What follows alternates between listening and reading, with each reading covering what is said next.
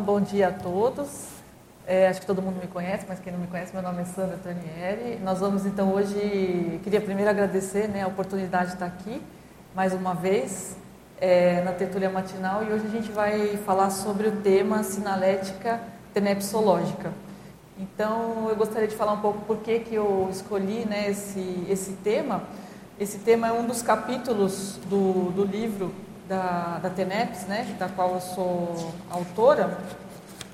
E, e aí a gente quer, a partir desse, desse capítulo, ampliar o que já está escrito, né, é, trabalhar um pouco do que já foi falado aqui, mas principalmente dar um, um passo adiante.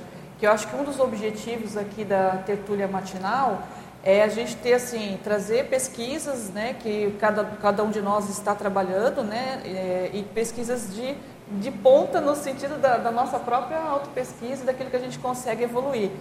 E, e, tudo assim o ideal é nada ficar parado né mesmo que você escrever um livro mesmo que você escrever algum artigo dá um, um passo adiante nisso. E a sinalética é, esse tema né da, da sinalética tenepsológica a gente viu que também outros autores vêm, trabalhando. É, a gente vai falar um pouco também desse livro aqui, que é a Teática da TENEPS.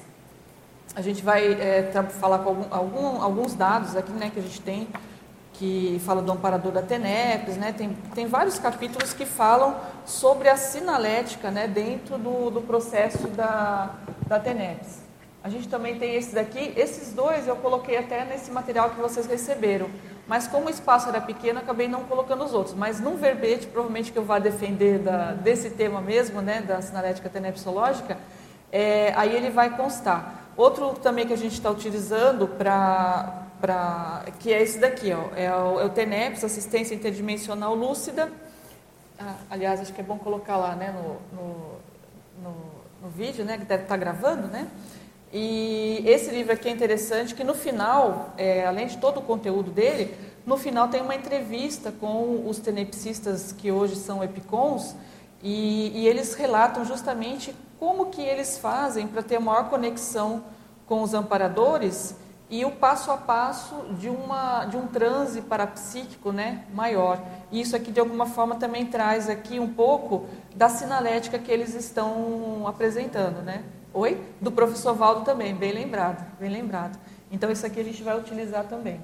Tem alguns, alguns verbetes que nós utilizamos, é, que nós colocamos aí para vocês também.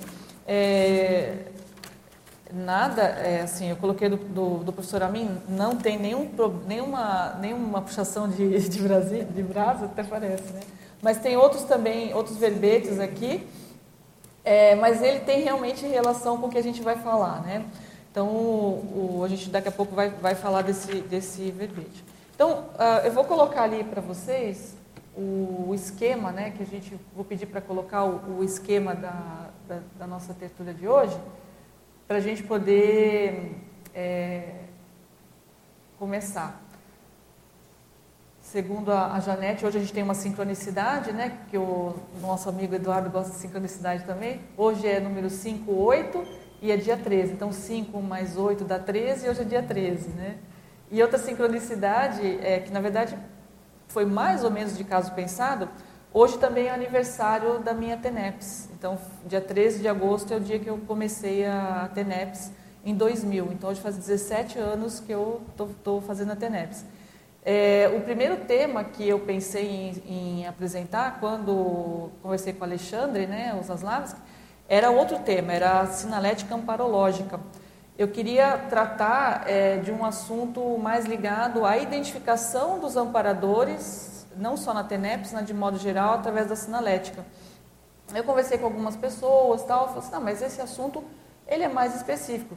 Aí falei, ah, então tá bom, deixa, deixa eu pensar melhor. E aí na TENEPS, quando eu fiz a conexão, não, lá, dia, dia do aniversário da TENEPS, eu vou falar de sinalética. Então, aí, aí tive a inspiração do próprio amparador de função de falar sobre a sinalética tenepsinológica, que vai envolver também a questão é, do amparador de função, que é uma coisa importante, a gente vai falar também aqui. Então, ali, ó, quem estiver acompanhando, a gente vai trabalhar com esse tema, né, é, que é o mapeamento da sinalética, antes, durante e depois da TENEPS. Isso aí no material que vocês receberam, a gente vai, vai, vai comentar. A sinalética da auto, autossuficiência negossomática ou sinalética despertológica. Isso aí é uma ideia, é uma hipótese de pesquisa que eu quero trazer aqui para vocês e isso vai ser o plus, né, vamos dizer assim, né, dentro desse trabalho.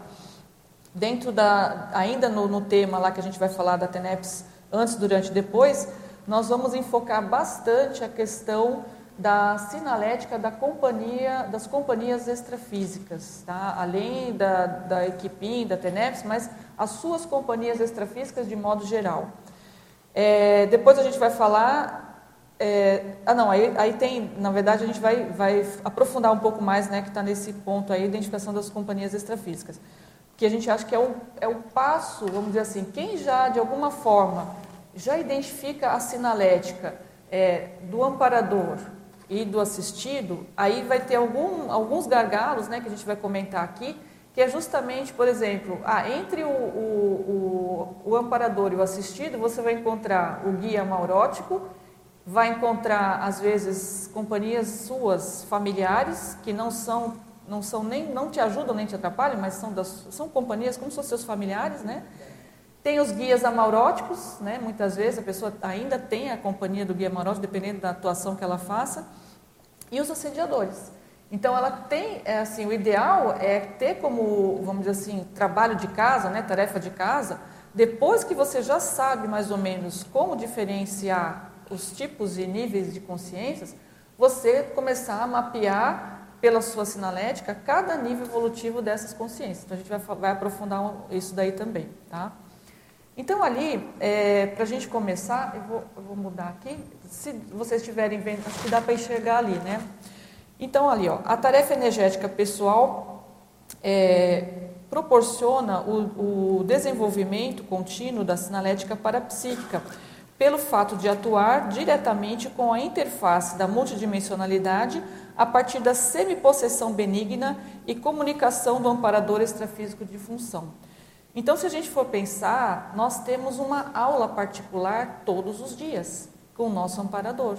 Da mesma forma que a gente pode encarar que as nossas companhias extrafísicas, né, a gente até coloca ali nesse material que vocês receberam, é, que, que as nossas companhias podem ser tidas como para-alunos, nós somos uma espécie de, de aluno intrafísico do nosso amparador de função.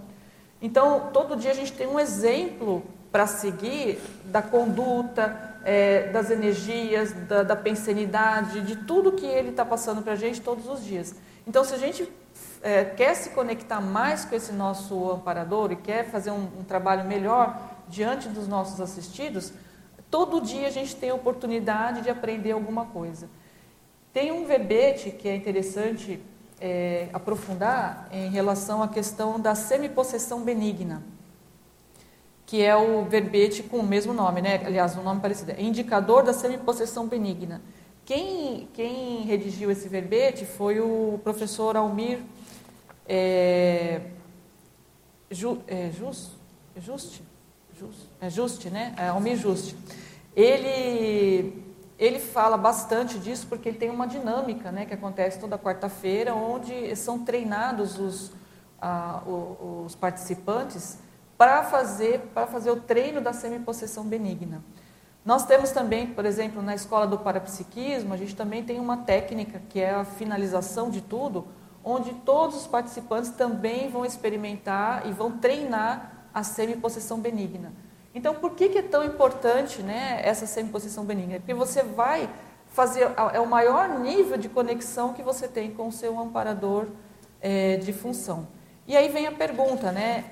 Qual que é a sinalética que a pessoa tem de que, que ela realmente fez o transe parapsíquico ou a, essa a semipossessão benigna? Cada um vai ter a, a sua forma de, de, vamos assim, de perceber. Isso a gente vai ver que depois cada um vai, o ideal é a pessoa colocar isso no papel, justamente na hora que ela está, ela adentra ao, ao ambiente da TENEPS ou até antes, porque a gente sabe que tudo que é bem, tudo que é de amparo acontece antes. Né? Se você tem um horário marcado às 7 horas da manhã para fazer sua TENEPS, com certeza a Equipex já veio antes. Então, se você, se você se conectar antes dela, você vai fazer rapport com ela antes. E, e a sua sinalética come, pode começar a ser monitorada ou, ou, percebida a partir do antes, né? Do antes do antes do início da, da sua TENEPS. A gente coloca aqui, ó. Então vamos lá. É, no, no, material que vocês têm, né, a gente vai falando do, do que está lá e vai falar aqui. Deixa eu ver se, se, eu escrevi lá no material. Ah, tem aqui, ó. É igual está lá e está no material de vocês. A sinalética tenepsológica é o conjunto de sinais energéticos parapsíquicos pessoais relativos a TENEPS, ou tarefa energética pessoal, tendo relação direta com a parapercepção das consins ou consciex, assistidos em geral e equipex participantes do processo interassistencial. Então a gente colocou aqui uma ênfase, lembrando nessa questão da, do, das companhias, das consins e consciex que vão estar envolvidas ali.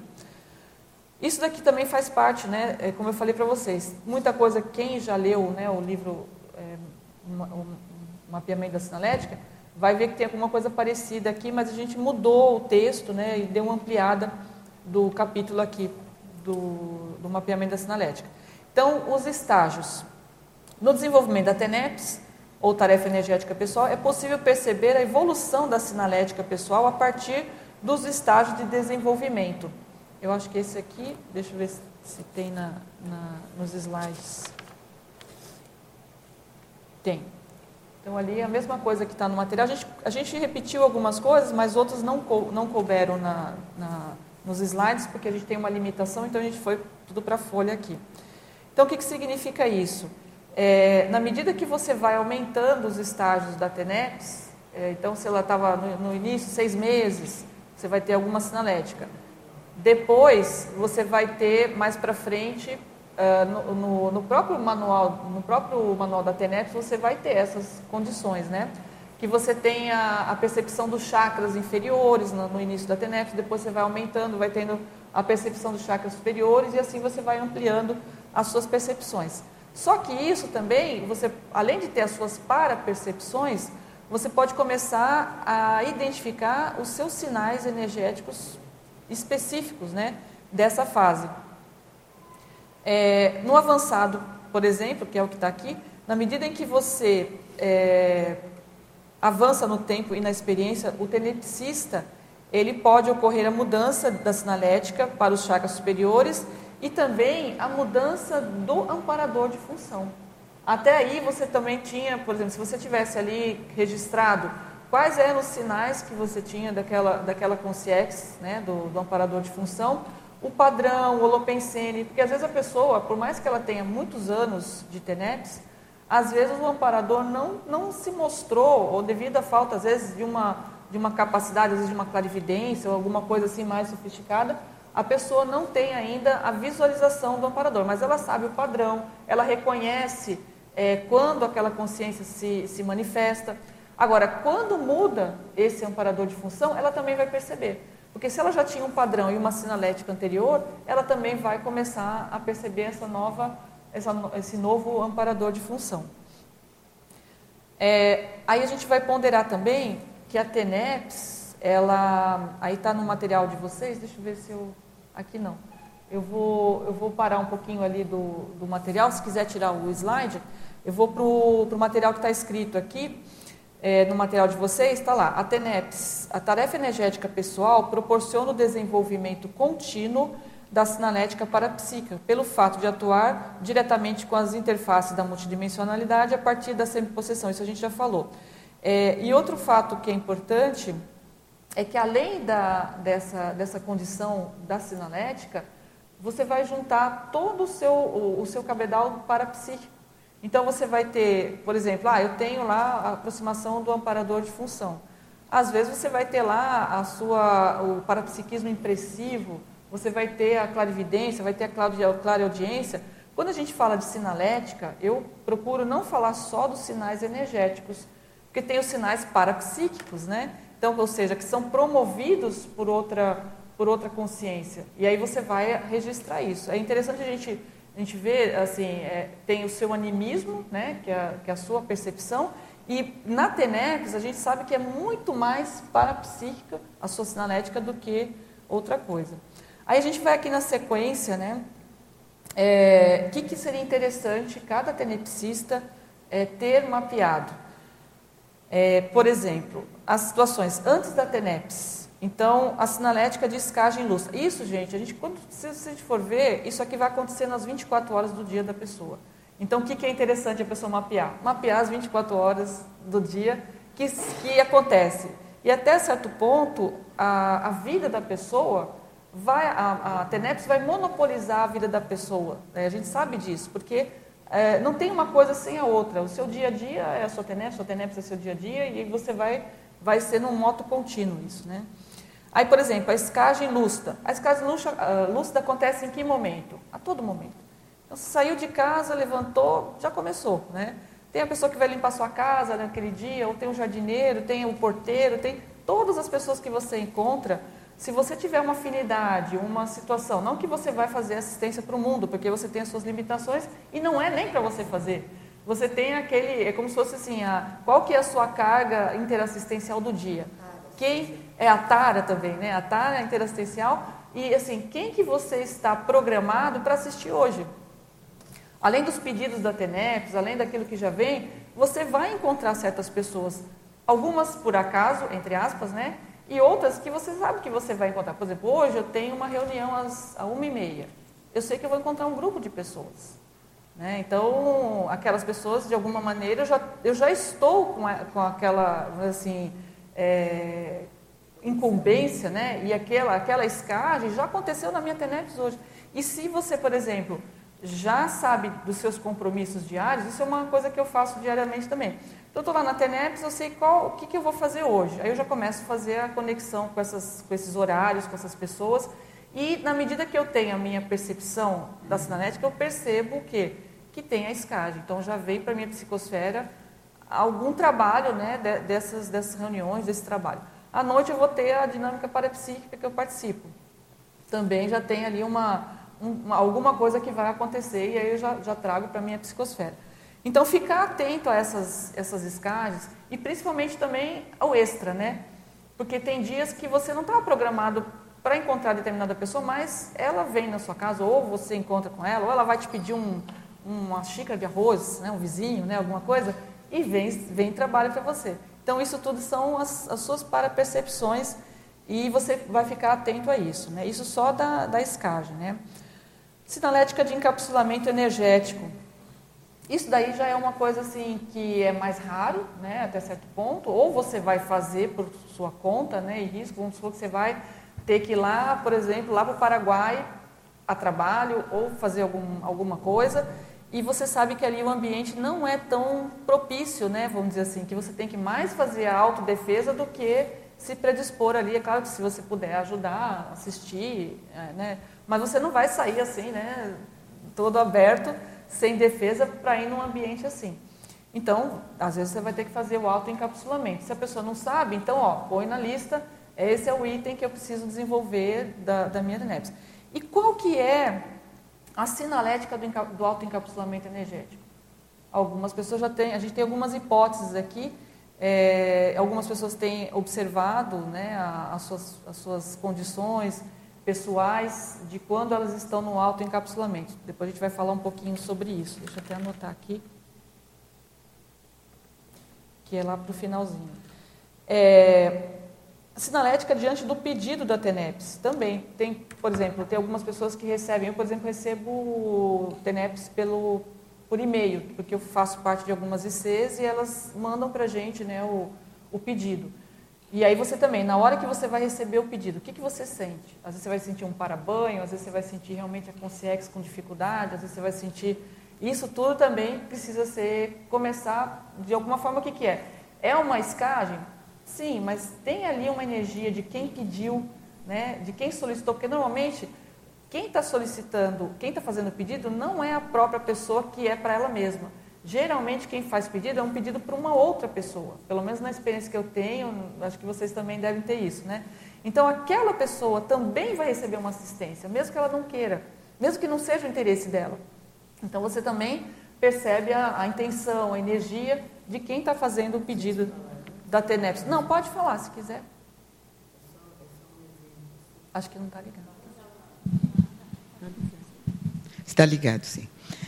É, é só para complementar o que você falou sobre essa percepção de pedidos, que já aconteceu comigo umas duas ou três vezes, de eu captar antes. Perfeito. Captar antes, ou pelo nome, ou pela, por, algumas, por alguma coisa, e depois eu encontrar, ou, ou pela TV, ver algum, algum acontecimento e que depois aparece o nome da pessoa, o acontecimento no, no pedido de TENEPS. Isso é muito, muito bom acontecer. Quando, isso dá mais autoconfiança para o é. tenepsista. Muito bom, perfeito, Pilar. É, aí a gente também tem a, a sinalética dos encontros ou abordagens extrafísicas dos assistidos, que seria assim, é, muitas vezes você está na sua TENEPS, vem na tela mental, não foi um pedido propriamente, mas são pessoas conhecidas às vezes, são voluntários, ou são pessoas que estão chegando aqui na Conscienciologia, estão se mudando para cá com alguma dificuldade, ou da, da IC que você trabalha, eu trabalho em duas ICs basicamente, né, três, é, a Interpares, a, a Unescom e também o CEEC. Então, de alguma maneira, a gente também recebe essas pessoas. Então, às vezes aparece ali a imagem na sua tela mental e você vem com a carga energética. Então, aí você vai mapear a sinalética, às vezes ou às vezes vem primeiro uma percepção energética, né, de uma necessidade, e depois vem o rosto da pessoa, né, da... É, aí durante a TENEPS, né, a sinalética da instalação do campo interassistencial ou do início da sessão da TENEPS. Aqui a gente também tem, né, na, na escola do parapsiquismo, a gente tem uma aula, né, e eu, eu sou uma professora que trabalha nessa aula, que é ajudar o, o, a pessoa, né, a a instalar o campo. Né? O que é instalar o campo? O que é você estar tá ali e à disposição e ter um tempo, né? Por isso que tem tudo tem um tempo. Tem pessoas que já são bem tarimbadas, já têm bastante experiência, ela chegou e já instala o campo, mas outras não. Ela vai precisar estar à disposição, criar um ambiente favorável e, e instalar esse campo, inclusive do ponto de vista até pensênico, né? Ela vai liberar, limpar, esvaziar a mente, uma opção de coisa e vai fazer isso. Tem um exemplo aqui da, que só ilustrando, né?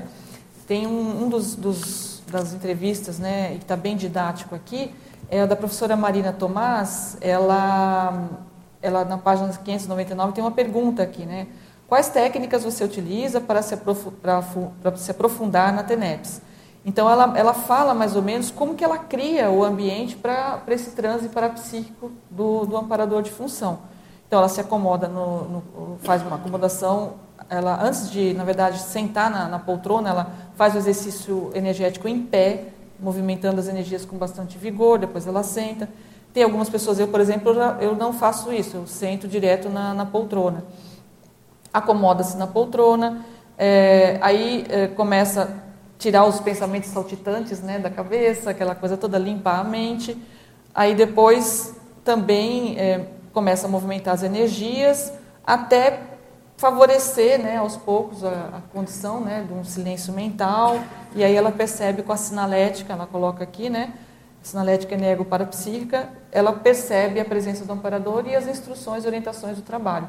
Então tudo isso é um crescendo, né, e a pessoa faz isso todos os dias, sem, é, vamos dizer assim, negligenciar pelo fato de já fazer 10 anos, fazer 15 anos, fazer não sei quantos anos. Porque às vezes a pessoa já está numa sequência, né? Ah, faz ah, 10 anos já faço pé nas costas e acaba tirando certas etapas, né? Que não são para ser tiradas, é para continuar. Então essa que é assim, a riqueza, né? Da, e a fortaleza da TENEF da pessoa muitas vezes vem por aí. É, então a instalação do campo, é, a sinalética da presença e conexão com o amparador de função da TENEPS, é, ou da possível troca do amparador, que a gente já falou, isso é importante. Eu estava até lendo esses, é, até por causa do tema, né? É, a gente, assim, eu estava vendo uma tertúlia que o professor Valdo fala justamente sobre isso. O quanto que as pessoas ainda não dão valor para estudar, para entender e fazer a conexão com o amparador de função da TENEPS. Ele falou, ó, deveria ter uma pesquisa maior sobre isso, deveria ter um, um, uma temática né, de curso, alguma coisa assim, que falasse só sobre o amparador. Acho que não tem nenhum curso fala amparador extrafísico. Seria bom a gente pensar em alguma. Ah, tá. Tem um curso chamado amparador? Ah. Mais pessoal.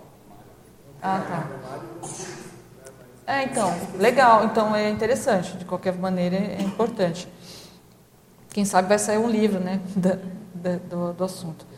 Aí a semipossessão benigna, como a gente já falou, que tem ali o, o, o indicador da semipossessão benigna, né, que é o verbete, e tem a aula que a gente também comentou.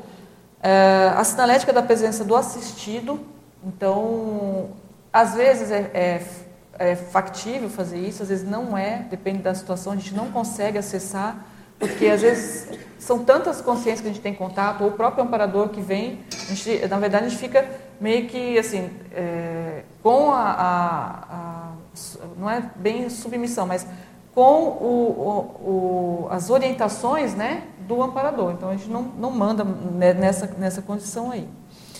É, a sinalética da assimilação simpática com o assistido. Então, a hora que você assimila né, com aquele assistido, fora aquelas outras é, que a gente falou da escagem.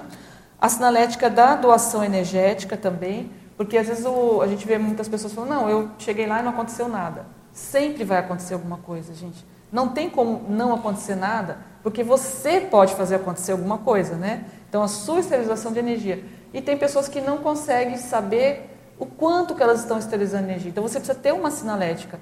O quanto que eu estou esterilizando? Eu estou esterilizando muito, eu estou esterilizando pouco? A energia está saindo de qual lugar mais? Das mãos, da cabeça, do, do tórax? Isso também é, é, uma, é uma sinalética que a pessoa vai... Pode falar. Sim, é, é holossoma. Isso. É, esse daí é um, é um fator importante. É, e, aliás, é uma coisa que é avançado. Você, quando você começa a esterilizar energia por toda a sua holosfera, isso é, o, é, um, é um passo adiante dentro da TENEPS. Isso aí a gente também, também estuda, que é um passo que né, a pessoa não vai ficar só nas mãos ou vai ficar só no... Porque normalmente o que acontece? A pessoa começa a esterilizar energia, às vezes o amparador, ele, na, na posição benigna, ele faz igual vocês estão acostumados na, nos, no CP1, CP2, né? CP2 principalmente, né? No CP1 não. Que o amparador movimenta a mão do EPICOM, né? Muitas vezes na TENEPS acontece isso. Eu, por exemplo, tenho essa percepção. Às vezes uma mão, às vezes a outra, às vezes as duas juntas. Então, é, é um comando é, do, do amparador. E às vezes não é isso. Às vezes é você ficar mais descoincidente e esterilizar a energia por todo o holossoma. Né? De qualquer forma, essa permissão ou essa liberdade né, que você dá para o amparador também é através de uma sinalética. Você sente percebe que tem uma movimentação, quer dizer, que vai haver uma movimentação e você libera aquilo e começa a movimentar o, o braço. É, pode falar. Como você fez esse um, estado de passividade ativa? Como funciona isso? Porque um, no início eu de TENEPS eu tentava fazer quase nada, né? só um pouco uh, exteriorização de energias. Como funciona esse ponto de conexão uh, como um, um, amparador? Porque eu acho que esse é um ponto difícil por, por perceber mais essa signalética. Né? Então, Para é... mim é como você fala, né? eu, eu, eu senti um, primeiro só minhas energias e de mudança de energias, de padrão, de quando um, um outra coisa vai dentro da minha psicosfera, eu observo mais, ah, ah, ok, agora tem um sinal, esse é um amparador. Isso, perfeito. Isso daí, Jó, eu acho que é, cada um vai perceber de modo diferente, mas deve começar principalmente por você, como você está falando. Então você vai lá, é 50% seu e 50% do, do amparador, né? Então você vai começar a esterilizar a energia. E o ideal é você perceber exatamente esse plus quando entra a conexão do amparador. Às vezes não vai mudar, você está lá esterilizando energia, você sabe que você está movimentando seu braço, né? E às vezes não, você está lá esterilizando energia não está movimentando. Mas quando vem o plus, às vezes você vai sentir, né? Aí é uma percepção interna que não dá, não dá dúvida, né?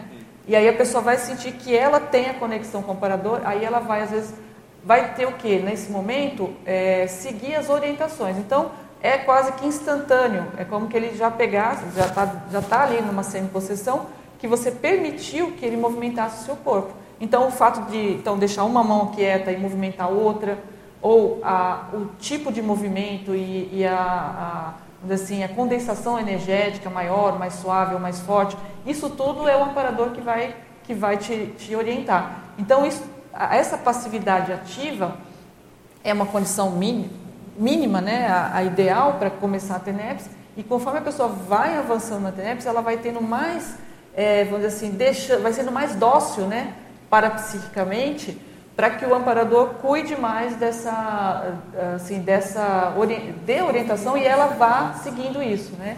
Então é, é uma questão de treino, é uma questão de, de experiência e também de disponibilidade interassistencial. Esse ponto, quando você um, pega a mão em cima para dar mais energias, eu acho esse um, um processo de ectoplasmia. Um, mas uh, para mim, uma pergunta que eu uh, questionário para mesmo mim, é, uh, essa é mais uma coisa da minha percepção quando a psicossoma está envolvido. Porque essa é uma diferença. Uma vez eu percebo, ah, agora esse é um ponto uh, quase amparador abre, uh, leva a mão. Esse não, não meu, minha impulso, mas esse é um impulso da amparador, tudo Perfeito. bem. Depois eu percebo, ah, agora chega energias, eu percebo um transfer, um transfer perfeito, funciona. Mas depois eu fiz um movimento de mão. E esse é um ponto eu penso, opa, momento, esse é não um, um, um, um padrão que, que é de, uh, no início de uh, um raiz de amparador. Eu acho, às vezes, essa é uma coisa da minha psicossoma que vai ser envolvido. E esse é um, um, um ponto contraprodutivo, entende? Porque nesse momento, quando minha psicossoma uh, está envolvendo, ah, eu percebo uma coisa, e você percebe uma vibração, e essa vibração você você transfere em um movimento somático. Hein? Essa é mais uma coisa um, de psicossoma, de, em, de caso, emoções. Né? Depende, é, sim, mas nesse caso, claro, tudo, tudo caso é um caso. uh, mas eu penso muito como esses movimentos. Quando esse é um movimento que um impulso é de amparador e quando esse é um impulso que nós chegamos a um ponto de sinaléctica para psíquica que chega a um ponto de nossa emoção, de nossa psicossoma, que reage. Nós, nós falamos muito sobre isso na um, dinâmica da paracirurgia. Uhum. Quando a pessoa dada energia, lá você tem muito forte esse processo de ectoplasmia também, e as pessoas percebem é, processo de ectoplasmia. Muitas vezes aqui no, no palm chakra, né, você percebe, ah, agora esse é de ondas. E como esse ondas, normalmente você não precisa fazer nada de movimento. É, a minha opinião é melhor, porque esse movimento de energias, esse é um, só uma um percepção de ondas de energias do amparador. E você pode um, uh, eh, forçar um pouco uh, por ter mais ectoplasmia. Eu acho que essa funciona uh, como é, uma autoprodução. Quando você fala você pode forçar, eu acho assim, mais uma vez lembrando, né? É, o ideal é você se conectar com o seu amparador e tentar captar assim as orientações do que é para ser feito, entendeu? Sim. Até que isso se torne uma, uma condição assim que é instantâneo. Ele está te dando uma orientação, você não chegou nem a codificar isso em palavras, mas aquilo já é uma inspiração e você já vai fazer aquilo, entendeu? E não fica imaginando, ah, o que é para fazer, eu vou fazer isso, fazer aquilo. O ideal é, é você cada vez mais estar tá mais conectado, entrosado, perfeito, mais entrosado, entrosado, conectado com o amparador, para você perceber essas orientações, entendeu? Sim, uh, esse é um, um, ponto que é não fácil por, por chegar. Eu percebo as, a produção de ectoplasmia quando eu tenho um, uh, depois um sinal de ectoplasmia, uh, de, de, um processo ectoplástico. Eu percebo que tem fluxo de, de líquido, lágrima no olho, coisas como isso.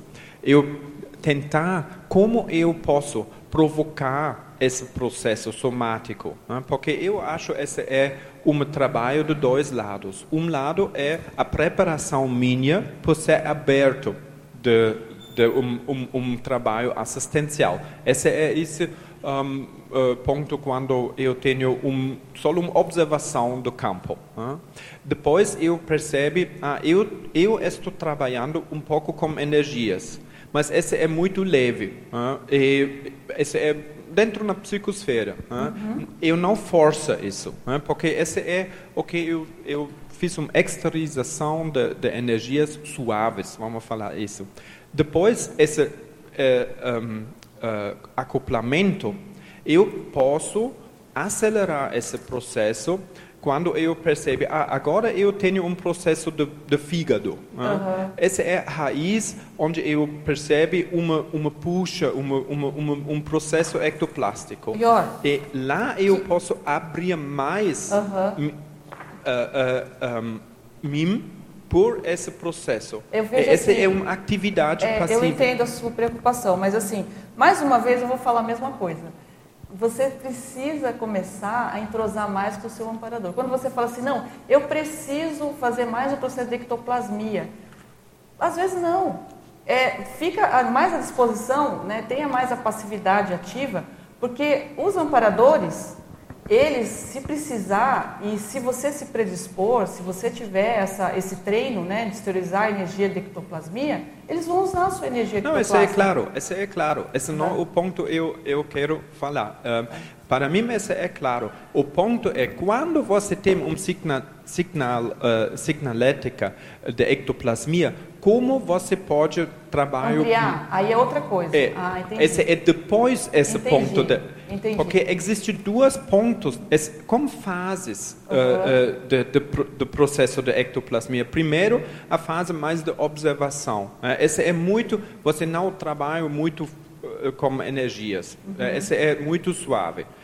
Depois você tem esse acoplamento, você eu percebe uma segunda fase. Essa é já a produção da ectoplasmia. Quando eu percebo, ah, agora eu percebo uma uma puxa de, de uma Sim. parte do corpo.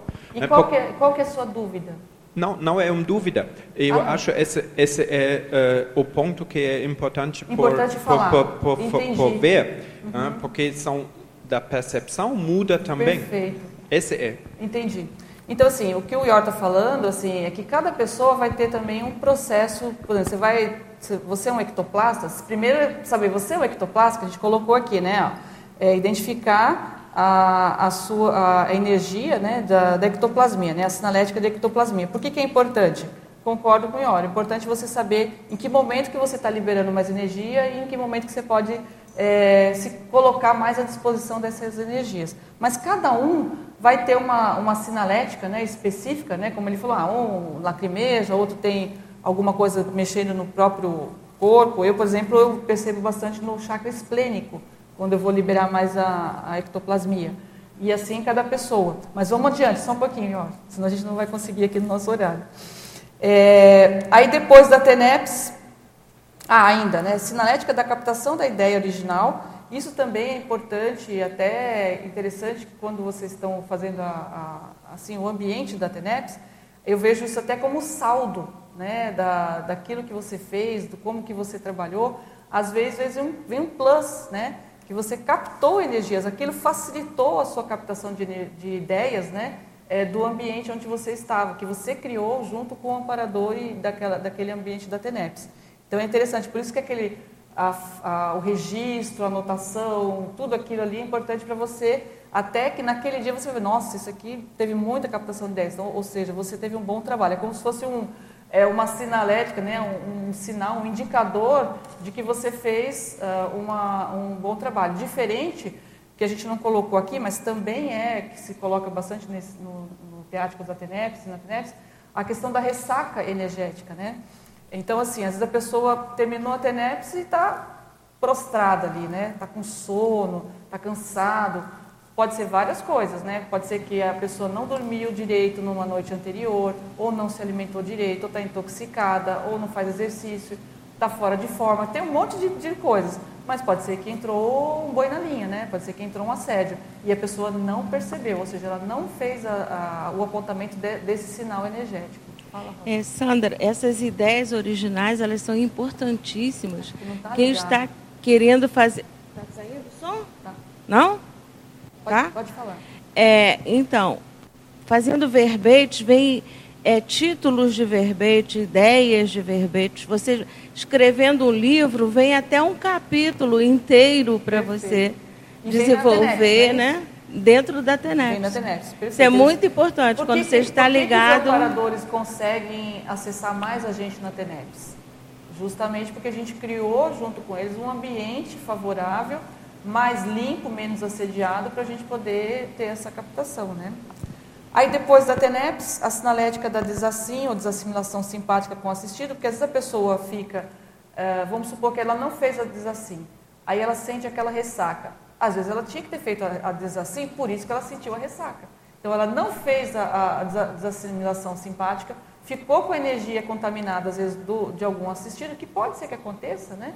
Da gente ter assimilação, só que depois você desassimila e sim, aí você termina a sua TENEPS, não antes, né? E às vezes a pessoa faz isso, sai, tem horário, ah, eu tenho que ir embora agora porque eu tenho que fazer não sei o quê, ficou com ressaca, né? A sinalética da finalização dos trabalhos interassistenciais da sessão diária e desconexão da semipossessão, justamente isso. Então, é desassim primeiro, depois você vai perceber a sinalética da, da, da- da- assim, da disponibilidade. Então, o aparador já né, liberou você, então você pode sair, vamos trabalhar com outras coisas, né? Ou ainda, né, se você vai continuar com algum trabalho que envolva a mental soma, você vai continuar lendo ou estudando, fazer uma, um, que a gente brinca, né, que é um combo, né, você terminou a TENEPS, vai fazer uma hora de leitura e uma hora de escrita, e aí já, já emenda tudo, né, então você continua, às vezes, pode ser até que mude o amparador que é da TENEPS, né, no meu caso eu percebo um pouco isso, aquele amparador da TENEPS, às vezes não é o amparador da escrita, dependendo do que você está escrevendo. Mas se for um tema relacionado ao assunto da TENEPS, provavelmente vai ser o mesmo. Então, você vai ter que analisar ali. É, aí, o que que a gente propõe também? É, a vigília ininterrupta, no desenvolvimento da TENEPS 24 horas, vale registrar de modo permanente. Aí é o que a gente está falando. Se a gente quer realmente desenvolver a, a TENEPS 24 horas, né, a sinalética da conexão com a equipinha Equipex durante o dia, é, a sinalética de autoassédio e autodesassédio, que a gente sabe, né? Como a gente, por exemplo, eu não sou desperta ainda, deve ter aqui alguns despertos ou, ou a caminho disso, né? É, mas assim, se a gente não é desperto, então é porque a gente ainda tem que cortar a- as ligações com os assediadores, né? Ou guia cego, assediador. Então, a gente tem que saber também a sinalética dessas companhias. Sinalética de heterassédio, ou seja, com sim e com sexo, porque às vezes você está achando que está recebendo um assédio extrafísico, mas não é, é uma assedim, né? que é assédio intrafísico. E aí, às vezes, é alguém que você vai encontrar daqui a pouco. Também acontece isso antecipadamente, né? Às vezes você recebe primeiro a energia negativa da pessoa, daqui a pouco você vai encontrar uma pessoa toda esbaforida, toda, né, que está te xingando, você não sabe nem porquê, daqui a pouco é um. Aí você teve o, o aspecto da, da percepção ante, antecipada. E a escagem interconsciencial, que é permanente também, né? Então, isso aqui são, assim, é como se fosse assim, uma lição de casa, é um para casa. Cada um, o ideal é listar todos essas, eh, esses fatores aqui e, e começar a destrinchar a sua própria sinalética. Né? Então, a pessoa fala assim, não, ah, eu só tenho uma sinalética, então vamos, vamos aumentar isso daí. Aqui tem um, dois, três, quatro, cinco, seis, sete, oito, nove, dez, pelo menos umas 20 sinaléticas você vai conseguir ao fazer esse, esse trabalho aqui. Aí outra coisa importante, é, a gente está fazendo aqui uma analogia, né? A gente coloca ali na órbita. Sob a ótica da astrobiologia, a consciência sim ou com CX pode ser comparada a um sistema interplanetário. O Ior gosta ali dos, dos ETs, né? É, na medida em que é o epicentro de um grupo evolutivo que orbita ao seu redor, uns mais próximos e outros mais distantes, porém todos interligados energeticamente, tanto de modo saudável como patológico, tanto credores quanto devedores. Então, assim, da gente começar a visualizar nós e nossas companhias eh, extrafísicas, né? Assim como a gente tem nosso grupo karma, nossas companhias intrafísicas, amigos, familiares, que para nós é bem fácil visualizar, porque eles são consins, né? E quem já fez aquele parasociograma lá, que tem a, a, a que a Cristiane Ferraro né, tem a, a, aquela técnica, vai ver que não é só consins. Nós temos no nosso, no nosso parasociograma, nós temos as consciex também, que orbitam. E, e, cada pessoa do nosso grupo, vamos, vamos, supor que se você é um epicentro né, da, do seu grupo karma, uma pessoa que está realmente querendo ajudar o maior número de pessoas, cada pessoa daquela é uma consciência plural, cada um, vamos supor que cada um tenha nove, né? Nove com, com né? Que estão orbitando. Você também vai participar desses grupos extrafísicos das outras consciências. Então, junta os seus, né? Das suas nove, das suas novas companhias e mais as nove de cada um. E fora que num grupo karma, por exemplo, mais específico, familiar, o que, que acontece? É uma, uma hipótese, é uma, uma questão de pesquisa, né? Que a gente está analisando. É, muitos deles são, com, são com, com, é, companhias comuns. Então, aquela mesma companhia, ela não fica fixa 24 horas numa pessoa, vai, vai mudando de uma pessoa para outra de acordo com as afinidades e pensenes que cada uma faz. Então, às vezes tem lá na sua família é, tem algumas coisas que você muda, isso é muito comum acontecer e as pessoas falam isso e às vezes não pensam o que, que aconteceu. Ah, eu mudei ali, eu estava estudando muito sobre a questão da preguiça. Aí eu fiz uma série de coisas, comecei a fazer ali uma reciclagem muito séria. Aí de repente você conversa com um familiar, né, que está mais atento, alguma coisa. Nossa, que coincidência! Essa semana eu pensei muito sobre a preguiça sobre melhorar a minha questão pessoal em relação à preguiça, então eu não vou fazer mais isso, isso, isso, isso, ah, que beleza, né? Então, quer dizer, você começa a, a lidar, às vezes, com a mesma companhia que é da, da sua, do seu familiar. Então, ela sai, ela vai pulando, né, como a gente brinca, né? Ele está com você hoje, aí na semana que vem está com a outra pessoa, não importa a distância física, pode estar tá aqui nos Estados Unidos ou na... Se você é grupo karma, né, da, daquela, daquele, daquelas pessoas, você pode atrair aquelas mesmas companhias. Porque pode ser o quê? É um processo de interprisão que, que nós estamos justamente fazendo a recomposição. Então, assim, você fez uma, uma uma ressex aqui, vai repercutir nas consciências extrafísicas, em primeiro lugar, e vai repercutir na leveza, vai melhorar a leveza do grupo que você pertence. Então, assim, esse, eu acho que no meu ponto de vista, é assim, depois que você identificou a sua sinalética, né, da, de percepção de o que é consciência e consciex, o ideal seria também você colocar uma lista para você identificar quem são as suas companhias extrafísicas. Aí a gente coloca aqui. Você já mapeou a sinalética energética e parapsíquica de suas companhias extrafísicas? Quantos são? Qual é o padrão holopensênico? Quais os laços e traços você possui afinidade com eles? Você inclui suas companhias extrafísicas no rol dos atendimentos da sua TENEPS? E aí vem assim, às vezes a pessoa fica pensando muito, não, eu vou pegar o pedido, vou fazer isso, e passa a. Só, só terminar aqui, só para a gente poder fechar aqui, a gente já passa para vocês a palavra de novo. É, e a pessoa, às vezes, ela, ela acaba que não, não atende né, a, as pessoas da sua proximidade maior que a gente coloca aqui, né? É, no item, eu vou falar depois lá para cima, mas no item aqui, ó, definição, na, na página 2, está assim, ó, prioridade interassistencial paraprocêmica, que é exatamente isso que a gente está falando. É o emprego saudável dos atributos conscienciais na parapercepção e atendimento tenepsológico às consciências conscientes e consciex mais próximas do ponto de vista das paraconexões evolutivas. Então, às vezes, aquela ideia, né, seria um princípio interassistencial, a gente até comentou num dos ciclos mentais somáticos que teve aqui, o tema era princípio interassistencial. Essa ideia que eu coloquei aqui veio justamente desse ciclo mental somático, que é você atender em primeiro lugar as consciências conscientes que estão mais diretamente ligadas a você do ponto de vista das suas interprisões, dos seus credores, da, da, daquilo que você precisa fazer para essas consciências. E depois, é claro, na sequência vai acontecer isso naturalmente. Mas é importante, eu acho importante ter é, lucidez e autoconsciência disso.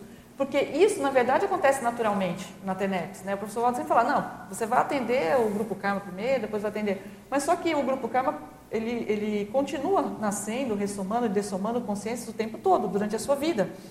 Então, a pessoa não pode pensar que ela atendeu o Grupo Karma só nos seis meses de início da TENEPS, porque não é assim, né? O negócio vai continuar e você vai permanecer. Inclusive, aí quem tem lá o livro dos credores, vai ver que continua para a próxima vida, né? Então, como é que você vai fazer, vai lembrar de fazer TENEPS na próxima vida, né? Já pensaram sobre isso? Como é que você vai ser tenepsista, né?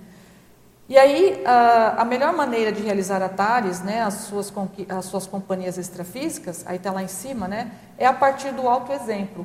Ah, as conquistas, as companhias extrafísicas são nossos primeiros alunos evolutivos, Que tipo de aula vivencial você pratica com seus para-alunos? É justamente isso. Se você imaginar, eu gosto de imaginar isso porque eu sou professora, tanto profissionalmente como professora do voluntariado, né? Então, é, se, é interessante você imaginar que as suas companhias extrafísicas são seu, seus para-alunos. E aí você começa a pensar que você está dando aula o tempo todo. A professora Malo fala bastante isso, né? Você é um professor ambulante. E não importa onde você esteja, você vai estar tá dando aula. E os seus exemplos do seu dia a dia, ali na, na sua casa, quando você se acordou de manhã até a hora que você vai dormir, é ali que você vai ter os seus para-alunos. E você pode, inclusive, atrair companhias extrafísicas não só do seu grupo karma familiar ou do trabalho, mas, por exemplo, pré-intermissivista que está querendo renascer. Opa, peraí, tem essa pessoa que está me servindo de exemplo. Eu quero saber como é que ela faz para fazer a TENET, para escrever, para não sei o quê. Então você começa a ser utilizado como exemplo desses para-alunos realmente pré-intermissivistas que estão para ressomar. Então é a pergunta, né? Eu atraio esses para-alunos, né, eh, querendo evoluir nesse sentido? Aí a questão da, da, do mapeamento a gente já falou, é, e o nível evolutivo dessas companhias, companhias né, é, extrafísicas. É uma, uma, tarefa também que eu acho que seria um, um desafio para todo, é, inter, não só o tenepsista, mas qualquer é, intermissivista, é começar a identificar cada consciência quando se aproxima, independente de ser o seu grupo ou não, qual é o nível evolutivo daquela consciência. Aqui entre nós, né, com CINS a gente já tem essa dificuldade, por exemplo, eu não sei o nível evolutivo da Pilar, do Laurentino, eu tenho, imagino, né? É, o, eu não sei, o, o Adélio, né? A gente imagina mais ou menos, né? Aí a pessoa vai lá, ela própria também não sabe, às vezes, porque a gente vai lá, faz lá o, o consincobaia, faz uh, o conscienciômetro, faz um monte de coisa, mas a gente acaba nem a gente sabendo da nosso, do nosso nível evolutivo. A gente tem uma ideia, né? Não, sou, sou tenepsista, então eu me, minha categoria no mínimo é tenepsista. Depois sou projetor consciente, então ó, já estou no nível de projetor consciente. Já recebeu ali o ok do epicentrismo consciencial? Ok, então já tenho carimbo do, do, do, do EPICOM, então pode ser que eu seja EPICOM. Ou ainda não, mas a pessoa já é um epicentro em alguma área, ela já está atuando de uma maneira. Então, isso. Agora, também fazer isso, que era o que o professor Valdo fazia. É, ele que falava para a gente, ó, chegou a consciex tal aqui, né, do nível evolutivo tal, e, e aí, e agora? Né? Agora ele não está mais aí. Somos nós que temos que começar a, a ter essa, é, assim, essa distinção é, minuciosa né, de quem está aqui, qual é o nível e o que, que a gente pode fazer para ajudar nas, nos trabalhos de modo geral.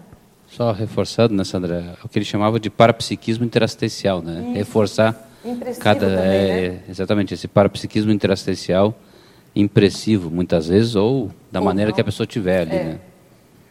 E aqui tinha mais coisas para falar, mas assim, o que, que eu gostaria de, de, de, de comentar com vocês também é dois, dois pontos, né? Em relação à autossustentação, então a gente colocou aqui, ó, pela homeostaticologia, um dos motivos de você ou eu não termos alcançado ainda a desperticidade é devido à falta de autossustentação evolutiva e mais especificamente a autossustentação energética no tocante ao processo interassistencial. Aí tem um verbete que eu gostaria de, dois verbetes que eu gostaria de indicar, quem tem interesse nesse assunto, da desperticidade e o tenepsista desperto, eu acredito que seja um, um nosso maior desafio agora, né? Você, se você já é tenepsista, você se tornar um, um tenepsista desperto. Tem um verbete do professor Valdo que chama autossuficiência evolutiva. Esse autossuficiência evolutiva, ele fala justamente dessa condição é, de como que a pessoa, então, a vivência da autossuficiência evolutiva com toda a plenitude é praticamente incomunicável por meras palavras ou energias conscienciais, mantendo-se individualíssimas e inefável sempre. Que ele fala, na verdade, aqui, que são coisas que você não precisa mostrar do ponto de vista, ah, eu sou isso ou aquilo. Aquilo vai acontecer, aquilo vai ser o seu, o seu nível. E um outro também que é importante, que eu vi também dele, do professor Valdo, força integral, que fala sobre é justamente isso. A força integral é a condição, vivência, inteligência da consciência lúcida capaz de aplicar a autopotencialidade racional conforme as prioridades conscienciais evolutivas. Aqui ele fala um pouco dessa auto uh, condição, né, autossustentação energética, dizendo o seguinte, que você vai ter autossustentação consciencial quando você estiver nos ambientes degradados, ou por exemplo, você vai lá para o Paraguai, você vai lá para uma, uma viagem que vai ser difícil, mas que o ambiente não te engula mais. Então, o seu ponto de equilíbrio para saber se você conseguiu a sua autossustentação evolutiva ou energossomática é quando, independente do holopensene, do local ou da pessoa, do ambiente, aquilo não afeta mais a sua holopensenidade. Então, manter a ortopensenidade em situações com pessoas. Aí acaba. Hoje, por exemplo, tem um verbete chamado reclamação, né? Não sei se vocês sabem, à tarde vai ter. Aí acaba a reclamação, acaba, você não, não é mais vítima de nada, porque você conseguiu manter a sua pensenidade independente das pessoas. Tá? E, e esse que é o nosso, o nosso objetivo. Aí tem uma hipótese de pesquisa que eu gostaria de lançar aqui, que eu acho que é um plus, né, que a gente tem observado. Eu tenho conversado com algumas pessoas que fazem aquela dinâmica da desperticidade e converso com alguns tenepsistas também. E a gente está verificando o seguinte, na, na, dinâmica que eu faço também da, da à noite hoje, que é a pangrafologia, algumas sinaléticas estão é, são muito pessoais, mas tem algumas sinaléticas que estão batendo, vamos dizer assim, com algumas pessoas, né? Então a gente colocou aqui, ó. É, de acordo com algum um relato de tenepsistas, muitos vêm experimentando a sensação de silêncio mental ou tábula rasa pacificadora, de modo natural e involuntário durante as práticas interassistenciais. Aventamos a hipótese de ser uma sinalética relativa à condição de desperticidade ou do estado de é, autossustentação energética, né? Também, mesmo por tempo determinado, tendo relação direta com a autossustentação energética. Outra hipótese também é, pode ser a aproximação de amparador, de um nível evolutivo mais avançado, mas o que a gente tem percebido? Não é só a presença de um amparador mais evoluído, mas é um estado consciencial que essas pessoas, e eu me incluo nelas, né, é, estão sentindo que mostra o que? Um padrão de harmonização, de alinhamento holossomático, parecido com a mega euforização e a primener. Quer dizer, algumas coisas a gente começa a identificar dentro dessa sinalética, e o que chamou atenção é que as pessoas utilizam a mesma categoria de palavras para exemplificar esse, esse, estado. O que chamou atenção é a questão do estado de silêncio mental. Aí aqui também, coincidentemente, né, no relato da professora Marina, ela fala exatamente isso também. Ela fala o seguinte aqui, ó. É, aos poucos, o silêncio mental fica quase absurdo e toma conta de mim e me põe à disposição dos amparadores. Então, assim, quem já sentiu isso, quem já percebeu isso, presta atenção. Porque parece que esse. Aí tem algumas hipóteses, né? Pode ser esse estado de desperticidade, né? ou seja, você não, esse silêncio mental, o que, que ele pode estar mostrando? Você naquele momento não está recebendo nenhum tipo de interferência extrafísica. Então você tem aquele, aquela sensação de pacificação íntima e de silêncio mental. Pode ser um autoencapsulamento? Pode, porque no, no autoencapsulamento você também fica na condição de não receber interferência extrafísica ou interferência externa. Mas nos parece que para um ambiente de interassistência como a TENEPS ou uma dinâmica, o autoencapsulamento não seria é, produtivo. Né? Ele, ele, a gente acha que é mais uma condição de, é, de estado consciencial. Como a gente falou, não está escrito aí, mas depois eu fui anotando, né? um estado consciencial de harmonização alinhamento holossomático e, e a questão de uma desperticidade, nem que seja momentânea, né? Então, quando a pessoa pensa assim, não, qual é o meu referencial de desperticidade para eu continuar pensando nisso? Então, qual a sua sinalética de desperticidade? Esse daqui pode ser um deles, não só esse, né? Como a gente falou da, da megaforização, de você ter essa harmonização de modo geral. Agora eu vou abrir para perguntas, né, que a gente já passou até um pouco aqui, mas eu já tinha comentado algumas coisas. Alguém que queria comentar?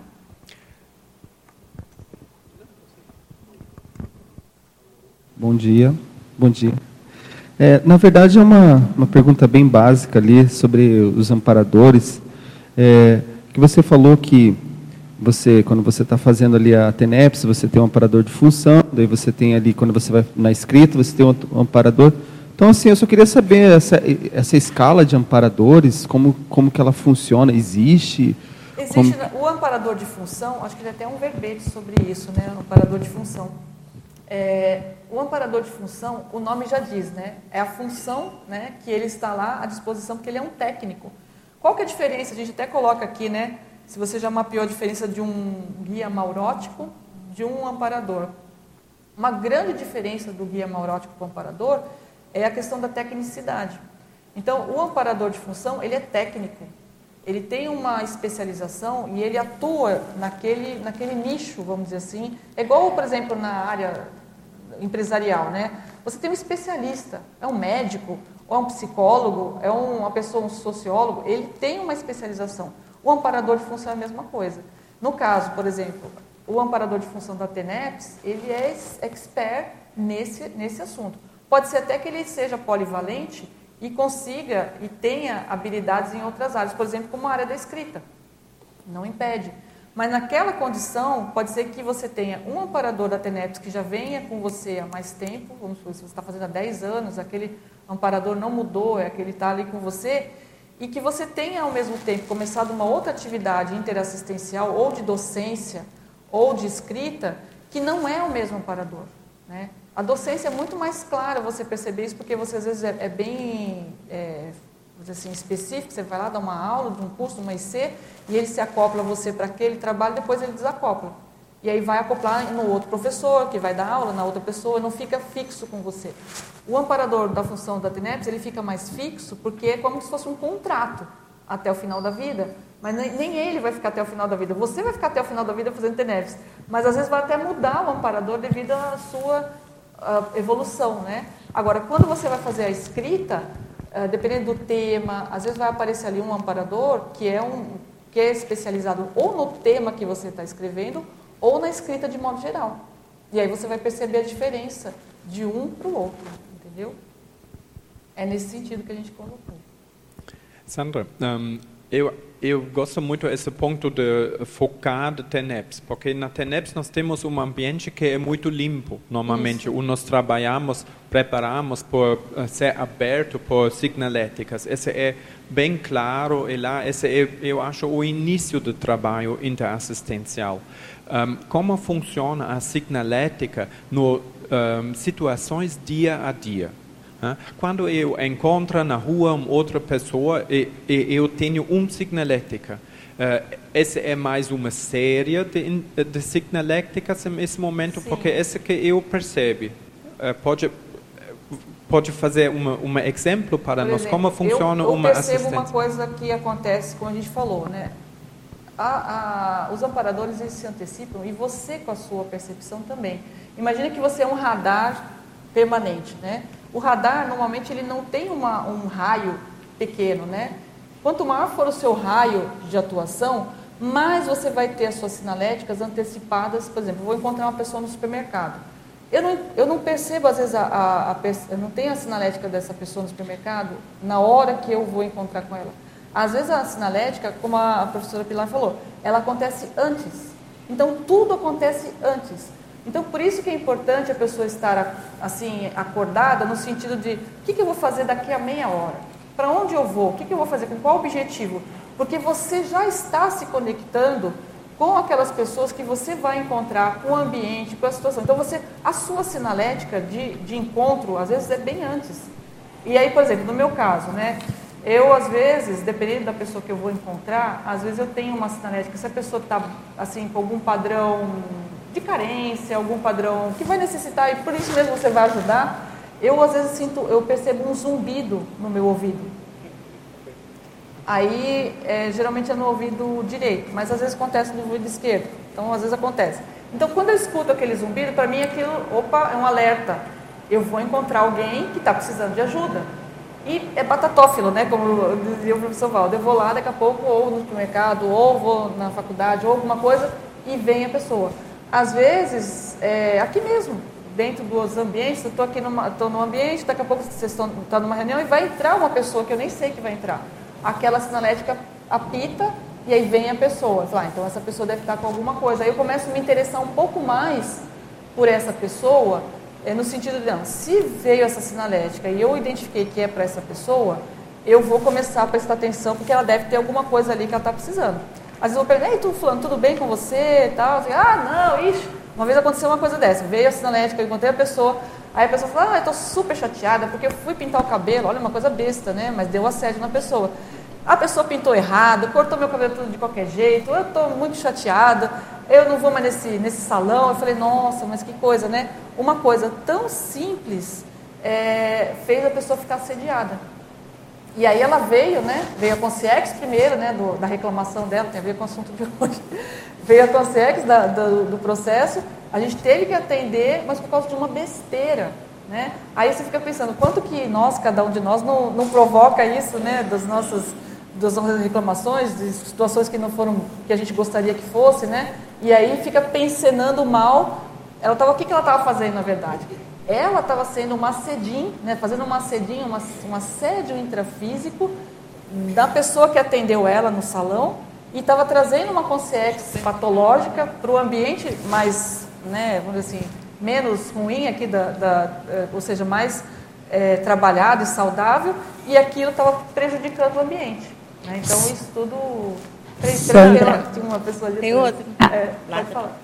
Assim, só acrescentando um pouco dessa sinalética energética do zumbido do ouvido, às vezes eu percebo como é esse zumbido. Às vezes é um zumbido suave e contínuo, às vezes é um zumbido forte. E, e a gente percebe se é de uma assistência, se é de um amparador que está chegando perto de você, de você, que você vai ter que fazer uma assistência maior, né? ou às vezes é de um assédio. Né? Isso. é bem característica, né? Agora, é, eu tenho uma coisa, é Fátima, né? Bernadette, desculpa, é, Bernadette, eu tenho uma coisa para mim que quando eu escuto esse, essa sinalética do zumbido, normalmente é bem patológico. Tá? Eu não tenho isso como padrão para mim de amparo. Né?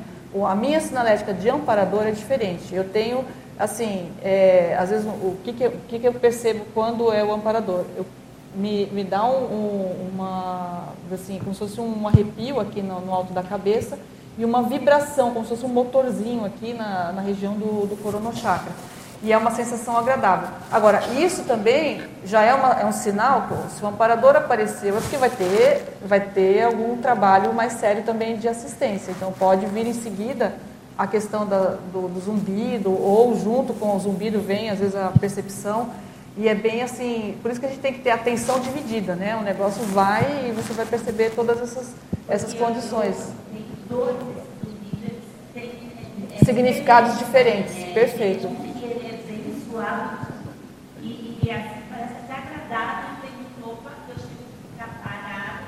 Que, que o negócio. É. Eu vejo que ali tem alguma coisa. É. Sim. Perfeito. É dois tipos. Sim.